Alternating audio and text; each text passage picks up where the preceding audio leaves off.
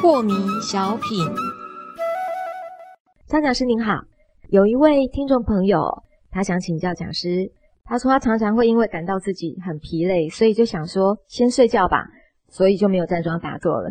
可是真正躺下来了又睡不着，隔天还是感觉很累啊。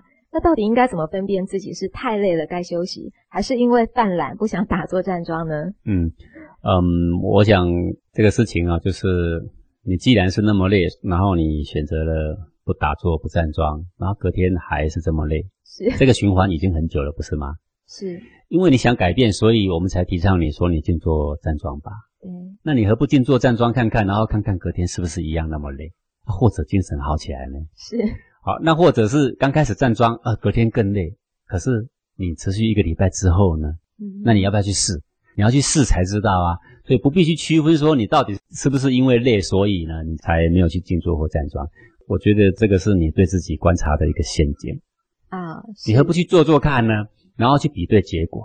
对我去试验一个月看看，看看精神会不会比较好。要不然呢，我继续跟以前一样这样颓废，反正我就累，反正就去休息啊，都不做任何功课，看看身体会不会好。如果我睡觉精神身体就会好起来的话，尽可睡吧。